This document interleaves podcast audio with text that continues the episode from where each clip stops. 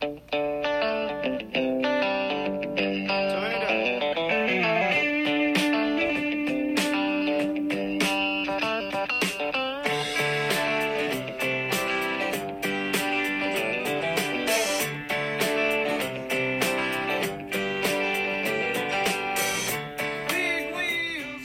pessoal, aqui é a Débora Espadoto do grupo Livros Mágicos e nós estamos lendo A Sutil Arte de Ligar o Foda-se de Mark Manson.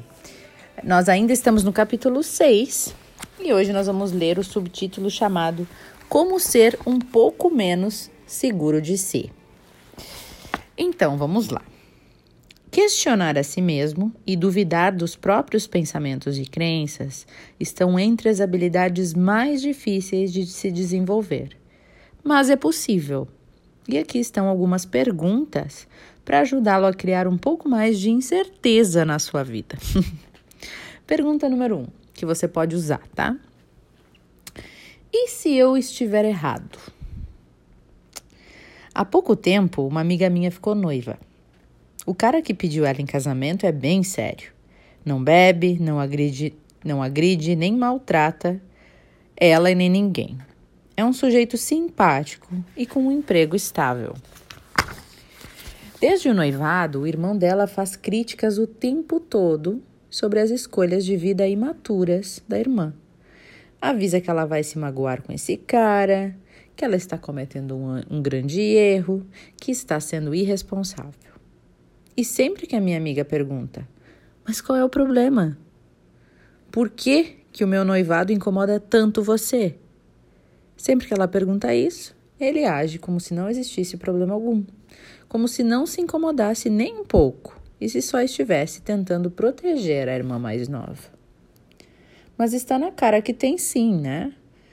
Alguma coisa o incomoda muito Talvez sejam inseguranças a respeito da instituição do casamento. Talvez uma rivalidade entre, entre irmãos. Ciúmes, quem sabe? Hum. Ou talvez ele esteja tão envolvido na, próxima, na, prós, na própria vitimização que não consiga demonstrar felicidade pelas alegrias alheias, em vez de tentar estragar tudo. A verdade é que somos nossos piores observadores. Os últimos a perceber quando estamos irritados, enciumados, tristes. E a única maneira de descobrir isso é enfraquecer a nossa armadura de certeza, o tempo todo considerando a possibilidade de engano. Estou com ciúmes? Hum. E se for isso mesmo, por que, que eu estou com ciúmes? Ou então, se perguntar assim: eu tô com raiva? Será que ela tem razão? Que eu estou só protegendo o meu ego? Perguntas como essas precisam se tornar um hábito mental. E em muitos casos, o simples ato de recorrer à dúvida faz brotar humildemente, né? Desculpa, faz brotar humildade e compaixão, resolvendo muitos dos nossos problemas. Mas é importante notar que questionar suas ideias não faz com que você esteja necessariamente errado. Você só está questionando. Se seu marido lhe dá uma surra por queimar a carne e você se pergunta se está errado em achar que ele a está maltratando, bem, não, você não está errada, né? O objetivo do propósito aqui, do que eu proponho aqui, é simplesmente relativizar as suas conclusões e refletir, e não se odiar. E vale lembrar que para qualquer mudança acontecer na sua vida, você precisa estar errado em alguma opinião. Se você passa os seus dias olhando para o teto e sofrendo, já está cometendo um erro crucial. Até que você seja capaz de se questionar e de se propor a descobrir o que é, nada vai mudar. Então veja bem, gente, que legal, né? Para qualquer mudança acontecer na nossa vida, a gente precisa estar tá errado em alguma coisa. Porque só quando algo está indo errado, quando a gente percebe que está indo numa direção errada, é que a gente faz alguma mudança positiva. Já perceberam? Se a gente estiver sempre certo o tempo inteiro, para que mudar? Para que mexer em time que está ganhando? né? Então não há necessidade de mudança e de progresso quando tá tudo indo bem. Inclusive tem pessoas que ficam eternamente, né? É, num, num, mesmo trabalho, num mesmo relacionamento, num mesmo lugar, sem sair do lugar, porque tá tudo certo. Mas nunca se questiona, né, para ver se tá tudo certo mesmo. Será mesmo que eu tô feliz aqui? Será mesmo que era isso que eu queria fazer? Será mesmo que é só isso? Não, mas tá tudo indo bem? E os valores dessa pessoa muitas vezes é não. É, eu tô com uma pessoa, ele tem um trabalho, ela é ela é para casar, né? Ela é a pessoa, a mulher certa para casar, então vai ser bom. Mas às vezes a pessoa lá no fundo da alma não era aquilo que ela queria, sabe? Ela queria outra coisa, mas ela tá ali vivendo aquela vidinha projetada muitas vezes, né? É, muitas vezes pelos pais ou é, coisas que a gente que a gente age de acordo com o que esperam da gente e não conforme aquilo que a gente quer.